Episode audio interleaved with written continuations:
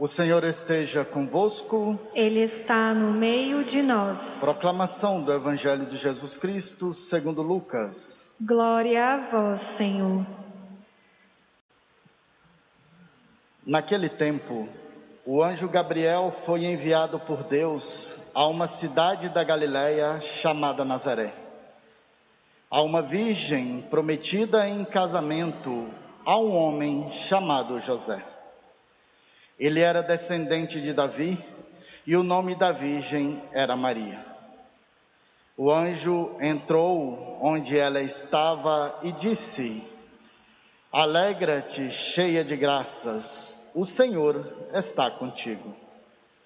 Maria ficou perturbada com estas palavras e começou a pensar qual seria o significado da saudação. O anjo então disse-lhe: não tenhas medo, Maria, porque encontrastes graça diante de Deus. Eis que conceberás e darás à luz um filho, a quem porás o nome de Jesus. Ele será grande, será chamado Filho do Altíssimo, e o Senhor Deus lhe dará o trono de seu pai Davi. Ele reinará para sempre sobre os descendentes de Jacó e o seu reino não terá fim. Maria perguntou ao anjo: Como acontecerá isso se eu não conheço homem algum?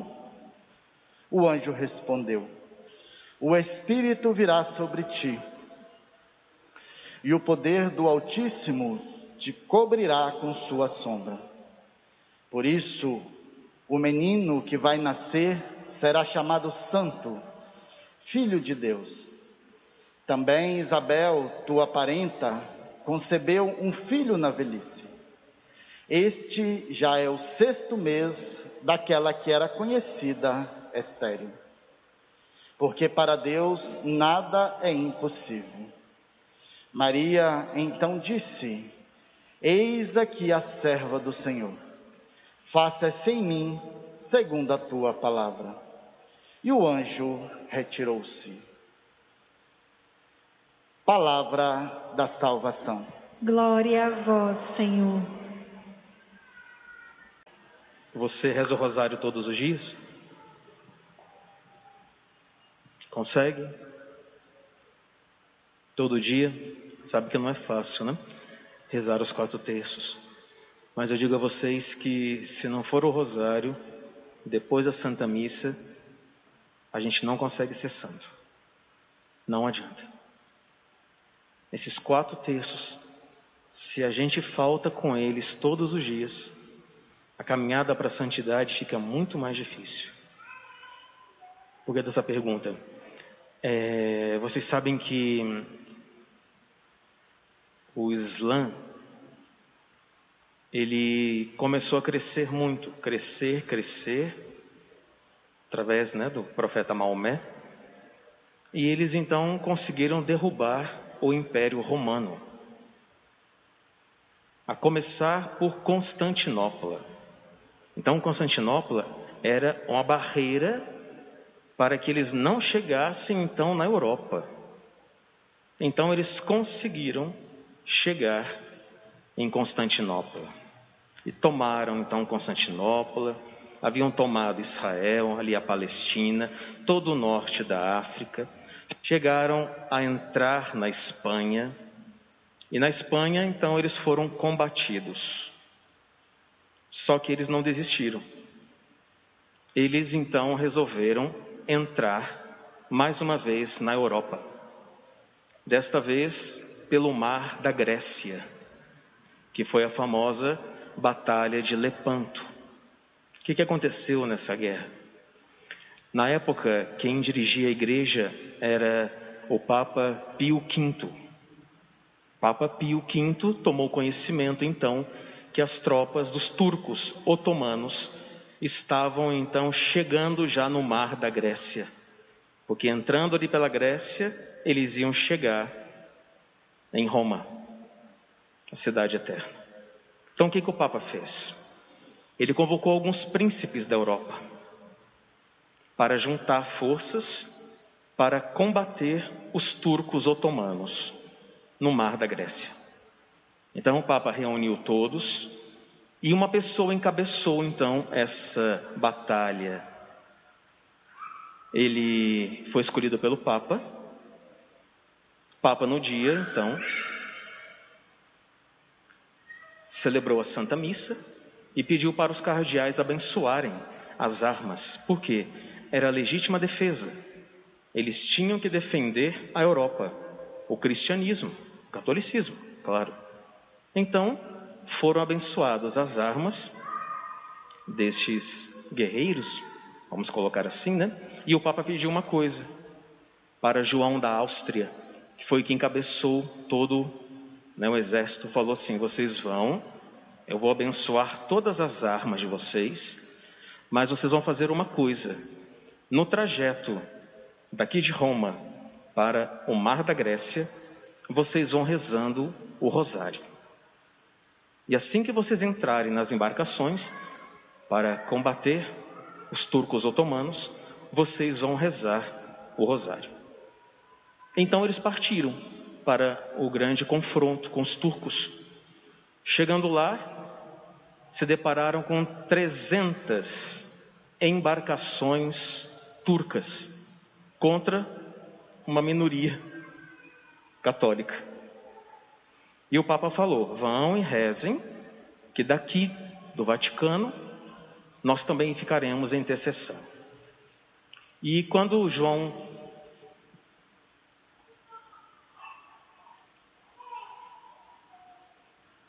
Quando João da Áustria viu aquelas 300 embarcações, ele puxou o rosário e começou a rezar. E eles entraram dentro do mar da Grécia e avançaram contra os turcos. A história vai dizer, e a biografia vai dizer, que num dado momento soprou um vento contrário que começou a atingir as embarcações turcas.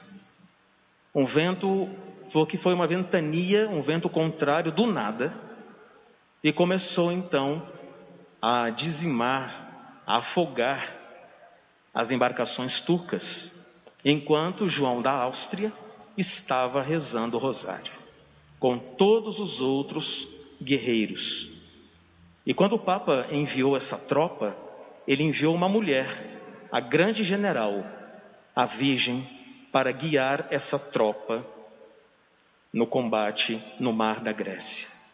Eles venceram no dia 7 de outubro e o Papa estava em Roma. Dizem os biógrafos que ele teve uma intuição divina na hora. Ele chegou, estava numa reunião, ele abriu as portas do, do Vaticano e falou assim: Nós vencemos. Do nada. Uma intuição divina. Nós vencemos. E depois, então, João da Áustria volta e fala: Sua Santidade, nós vencemos pelo rosário de Maria Santíssima.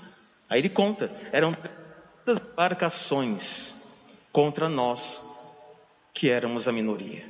Então, depois que aconteceu essa vitória, o que, que o Papa fez? Ele deu o nome a Nossa Senhora de Nossa Senhora da Vitória, pelo Santo Rosário. Então o nome verdadeiro é Nossa Senhora da Vitória. Para quê? Para lembrar a vitória em Lepanto. Depois então ele coloca Nossa Senhora do Rosário.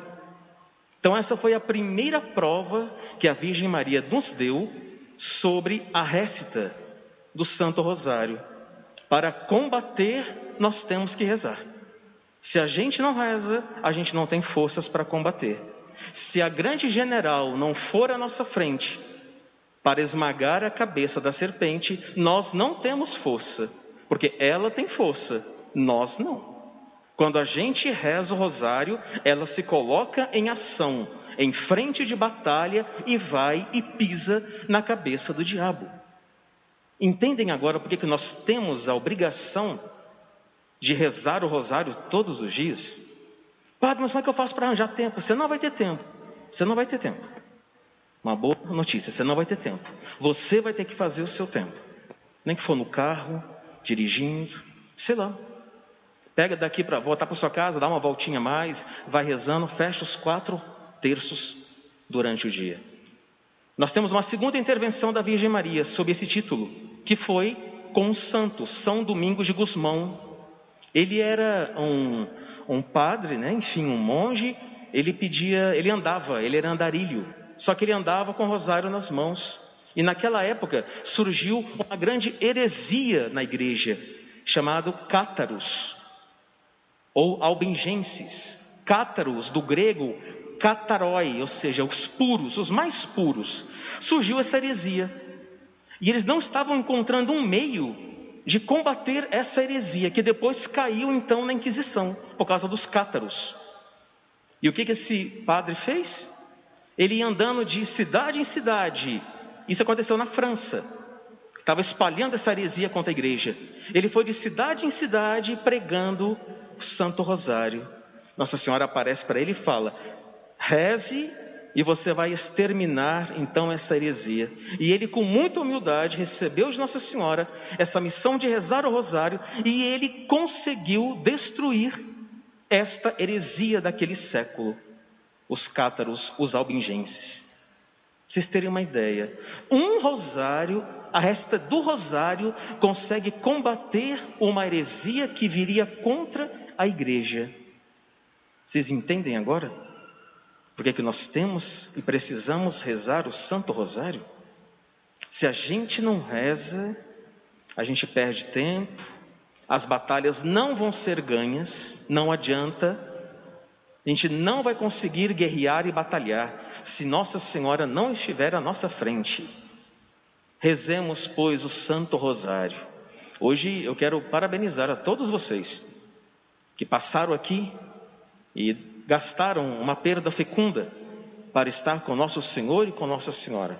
Vocês vão ver os frutos que Nossa Senhora, a grande general, vai conceder àqueles que pararam para rezar hoje o Santo Rosário. A gente não sabe que não é fácil ter que deixar casas e deixar trabalho, mas vocês estão de parabéns por terem rezado o Santíssimo Rosário de Maria Santíssima. Que não seja só hoje, né, gente? Nós consigamos todos rezar todos os dias parar as atividades. A gente fica muito para lá e para cá, muito inquietos. Rezemos mais. Quanto mais estivermos em oração, mais Deus estará conosco, nos orientando para onde devemos ir. Não vai ser fácil. Rezar não é fácil. Você sabe que nem sempre você vai ter vontade de rezar. Você sabe disso. Não vou enganar ninguém aqui. Não é fácil rezar é uma batalha, é uma luta, vocês sabem disso, dá preguiça, a gente deixa para depois. Ah, fazer uma coisinha aqui, depois eu rezo. Ah, não, tem que fazer isso, depois eu rezo. Ah, não, vou fazer isso aqui, depois eu rezo. Não, não, não, não. Parem tudo e rezem. Vocês vão perceber que o dia de vocês será muito mais profícuo, será muito mais frutuoso quem reza. Então, nos momentos que vocês conseguirem fazer esse momento, rezem o Santo Rosário. Ah, padre, eu vou passar na igreja. Já reza um terço. Depois vai para outra, reza outro. No caminho reza outro e fecha a noite, então, com o quarto terço. Que Nossa Senhora do Rosário e São Domingos de Gusmão nos ajudem a rezar o Santo Rosário todos os dias.